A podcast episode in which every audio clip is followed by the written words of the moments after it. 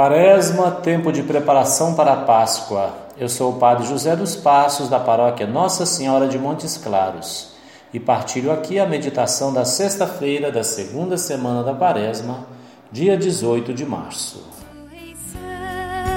Nossa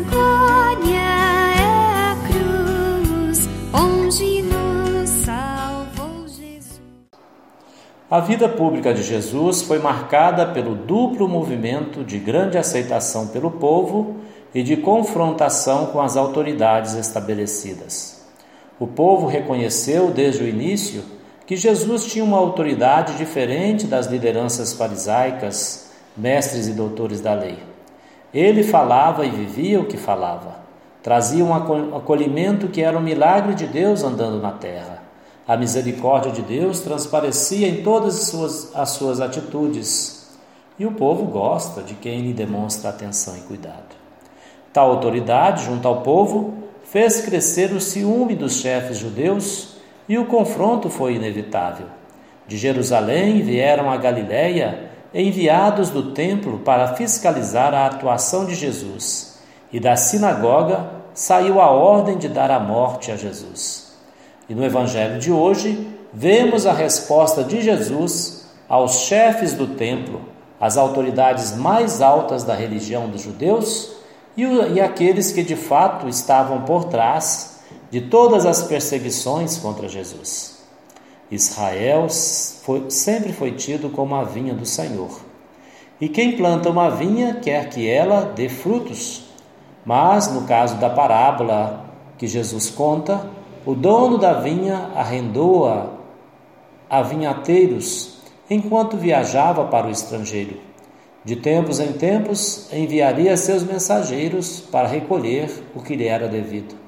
No entanto, os enviados do dono da vinha nunca foram bem recebidos pelos arrendatários, que tratavam mal os enviados, chegando a matá-los.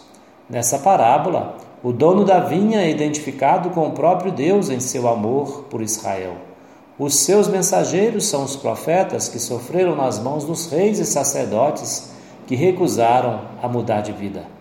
Cumprindo, cumprido o tempo que quis, o dono da vinha enviou seu próprio filho que julgava seria respeitado pelos vinhateiros.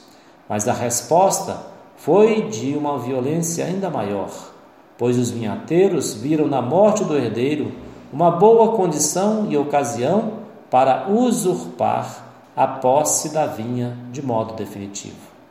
Contada a parábola, Jesus interrogou seus adversários sobre o que devia o dono da vinha fazer com os vinhateiros que assassinaram seu filho. Os interlocutores, chefes do templo, não titubearam em dizer que deviam sofrer uma punição exemplar. E então as coisas se revelam depois que Jesus lhes dá a chave de leitura. Vós nunca lestes nas Escrituras que a pedra rejeitada pelos pedreiros se tornou a pedra angular? O reino de Deus lhes será tirado e entregue a outro povo que produza melhores frutos. Jesus, portanto, se revelava como o filho do dono da vinha, e seus adversários, os chefes do templo, eram, na verdade, os vinhateiros homicidas. Entenderam, mas não se converteram.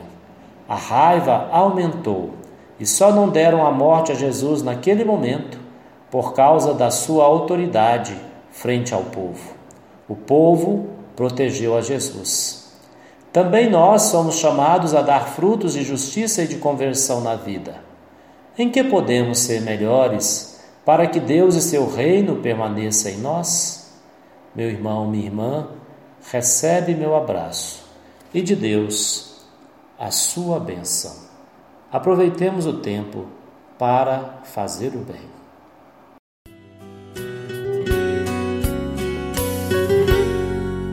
Nossa